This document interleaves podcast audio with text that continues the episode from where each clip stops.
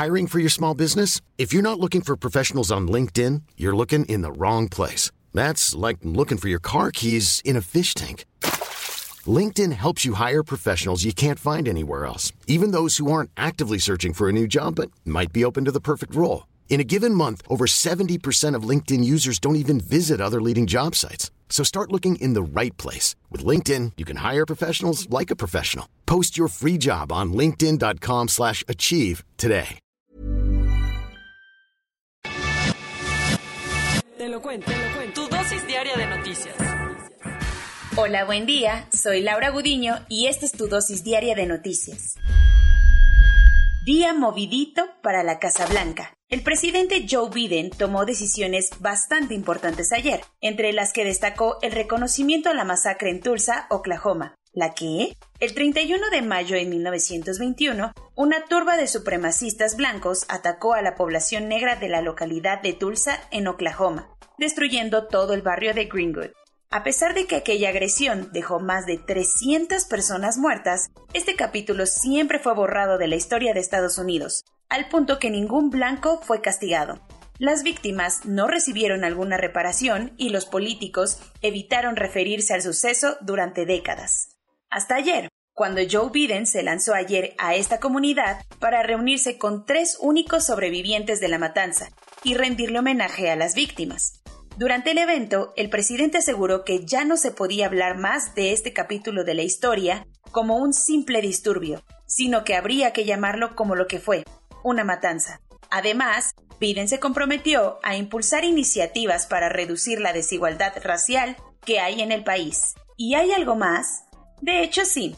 El Departamento del Interior suspendió todas las perforaciones para extraer petróleo y gas de la Reserva Nacional de Vida Silvestre del Ártico, una zona en Alaska que ha sido objeto de peleas entre gobiernos estadounidenses, empresas petroleras y activistas ambientales.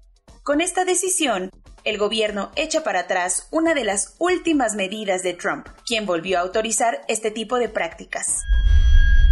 Y del otro lado del país, las cosas también van a cambiar, porque la Casa Blanca finalmente canceló la política conocida como Remain in Mexico. ¿Ni idea? El programa fue creado por Donald Trump bajo el nombre de Migrant Protection Protocols, MPP, y obligaba a que los solicitantes de asilo procedentes de Centroamérica se quedaran en México esperando su veredicto. Cuentos cortos. El Palacio de Cobian tuvo un martes intensito, porque Omar Cervantes, quien fuera director de comunicación social de la Secretaría de Gobernación, tuvo que presentar su renuncia. El vocero de Olga Sánchez Cordero se quedó sin chamba, luego de que se filtrara un audio en el que se le escucha acusar a Julio Scherer, el asesor jurídico de la presidencia, de andar promoviendo la candidatura de Adrián de la Garza, el priista que quiere convertirse en gobernador de Nuevo León. Omar Cervantes aseguró que el audio está editado, pero para evitar más broncas, mejor se hizo a un lado. ¿Acostumbrado al COVID-19? Agárrate, porque la pandemia del H10N3 podría estar cerca. Bueno, no en realidad. Lo que pasa es que China confirmó ayer al primer humano contagiado con este virus de la gripe aviar. Se trata de un hombre de 41 años de la provincia de Jiangsu quien fue diagnosticado tras presentar fiebre y otros síntomas de resfriado. El gobierno no dio detalles de cómo pudo pasar el virus de las aves al humano, pero tranqui, porque dijeron que es muy poco probable que el patógeno se pueda contagiar entre personas. Vladimir Padrino, el ministro de Defensa de Venezuela, se despertó ayer por la madrugada para anunciar que ocho militares venezolanos fueron liberados de las fuerzas disidentes de las FARC, tras más de un mes de secuestro. Según el general, todo se realizó a través de la operación Águila Centenaria, pero reconoció que dos soldados más continúan secuestrados.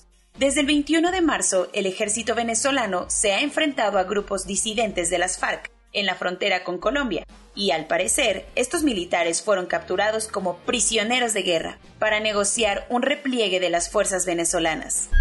El mexicano José Ángel Gurria terminó ayer su mandato como secretario general de la Organización para la Cooperación y el Desarrollo Económico. Tras 15 años de estar al frente del Club de los Países Ricos, su trabajo no fue nada sencillo, porque le tocó dirigir a la OCDE durante dos crisis económicas marca ACME, la del 2018 y la que estamos viviendo por la pandemia.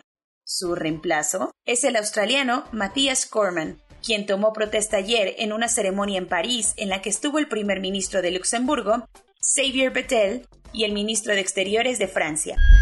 Lo que iba a ser una tranquila caminata espacial terminó encendiendo las alertas de la misión en la Estación Espacial Internacional, pues descubrieron un pequeño agujero en un brazo robótico. Los jefes de la misión aseguran que esto solamente deje claro el riesgo de la basura espacial que hay por todo el universo, viajando a más de 120.000 kilómetros por hora. La Agencia Espacial Canadiense, responsable de operar ese brazo robótico, dijo que no tiene ni idea de cuándo o qué tipo de basura pudo haber golpeado con la estación espacial, pero aseguró que los siete astronautas a bordo no corren ningún peligro. Bota, bota y no es pelota. ¿Dónde? San Luis Potosí. ¿Qué está en juego?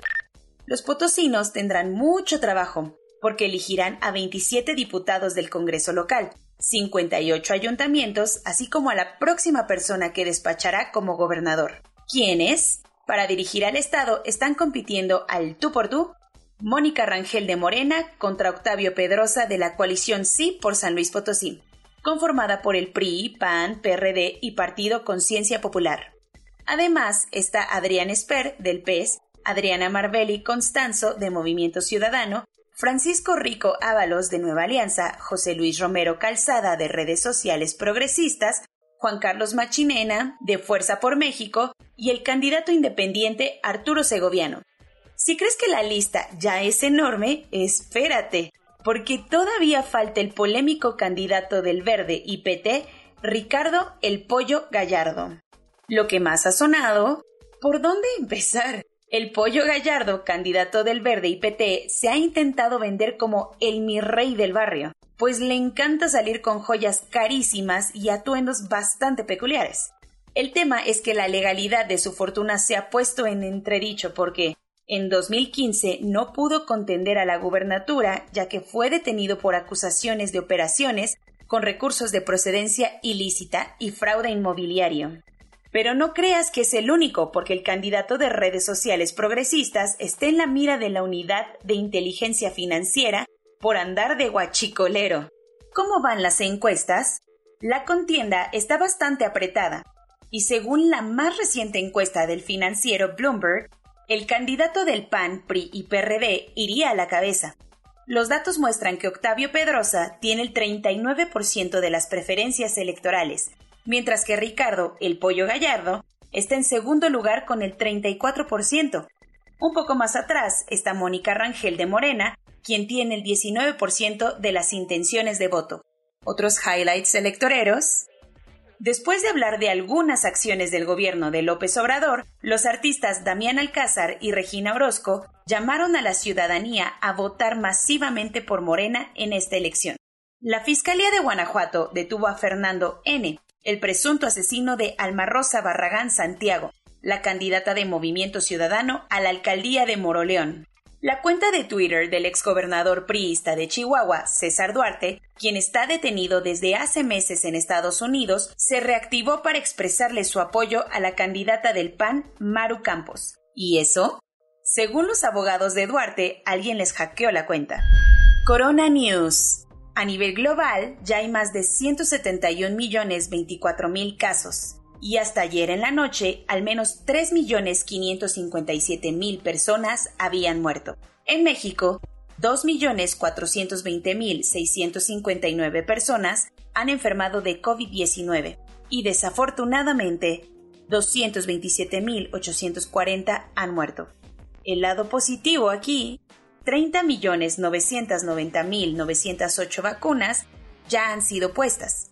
El gobierno mexicano reportó ayer 4.272 fallecimientos, un salto importante frente al promedio de las últimas semanas. Sin embargo, la Secretaría de Salud dijo que no son muertes de las últimas 24 horas, sino que podrían haber ocurrido semanas o meses atrás.